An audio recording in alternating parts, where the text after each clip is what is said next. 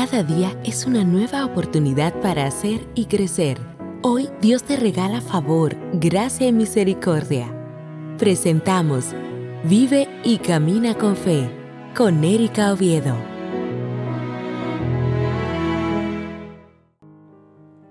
Hay un país en el mundo ubicado en el mismo trayecto del Sol. Así describe Pedro Mir la República Dominicana en su poema Hay un país en el mundo. Quisqueya, Quisqueya la Bella, así la llaman. Mi tierra es hermosa y también es muy calurosa. Muchos dicen que tenemos dos estaciones, el verano y el, bueno, mejor no te digo. Pero es caluroso todo el año y como lo tenemos todo, también hay valles intramontanos en los que la temperatura es sumamente fresca pero en pleno verano el calor es agobiante y en los días muy calientes, ¿quién no desea tomar algo que lo refresque y tener un tiempo de refrigerio? Dios te bendiga, Dios te guarde y te sorprenda. Qué gusto poder compartir contigo esta reflexión, tiempos de refrigerio. Y así como nuestro cuerpo busca desesperadamente bajar su temperatura cuando siente mucho calor, Así nuestra alma busca refrigerio ante las dificultades diarias y mucho más en estos tiempos tan demandantes emocionalmente como los que vivimos. En los tiempos del Antiguo Testamento, uno de los conceptos favoritos entre los judíos era cuando llegara el Mesías esperado.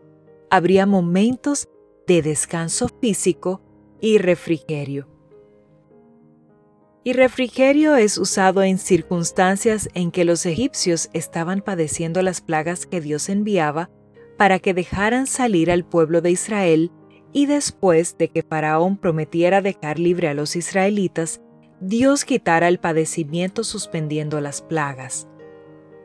El apóstol Pedro nos plantea pasos a seguir para que nuestra alma pueda gozar de un refrigerio tal que afecte todo nuestro ser y para siempre.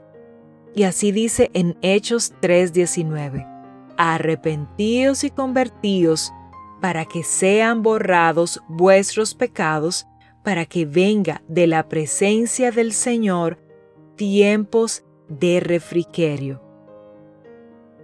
Y refrigerio es un beneficio o un alivio que se siente con lo fresco, un alivio o consuelo en cualquier apuro, incomodidad o pena. En la mayoría de los mensajes de los profetas del Antiguo Testamento dirigidos al pueblo de Israel, se puede observar una recomendación similar. Se dirigen a un pueblo quebrado, avasallado, desesperado en el pecado. Y se le plantea que hay posibilidades de tiempos mejores, de tiempos de refrigerio, de liberación, de paz y de esperanza, y que esos tiempos vienen de Dios como respuesta a la actitud humilde de parte de los hombres. Pero ¿a qué llama refrigerio el apóstol en esta cita que te acabo de compartir? Esta palabra que él utiliza tiene que ver con recibir alivio, no uno cualquiera, sino uno proveniente del Señor. Está dirigiéndose al pueblo de Israel que por causa de sus propios pecados está sufriendo.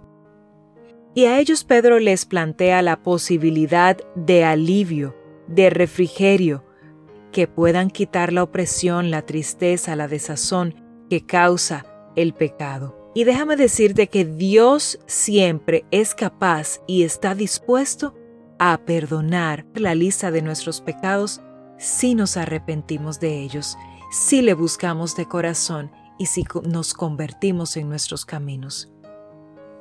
Jesús es la fuente de agua viva, la que puede limpiarte del pecado y la que puede darte refrigerio ese que necesitas en medio de las circunstancias. Y hoy esa agua viva que puede quitar tu sed está disponible para ti. El que cree en Jesús, de su interior correrán ríos de agua viva un agua que no es estancada, sino que constantemente está corriendo y saltando para vida eterna. Hoy oro para que puedas anhelar el agua que tiene el Señor Jesús para ti. Oro para que tu alma anhele las corrientes de agua viva que están disponibles para ti a través de Jesús. Hoy oro para que puedas vivir y caminar con fe. Queremos saber de ti. Escríbenos a vive y y sigue a Erika Oviedo en sus redes sociales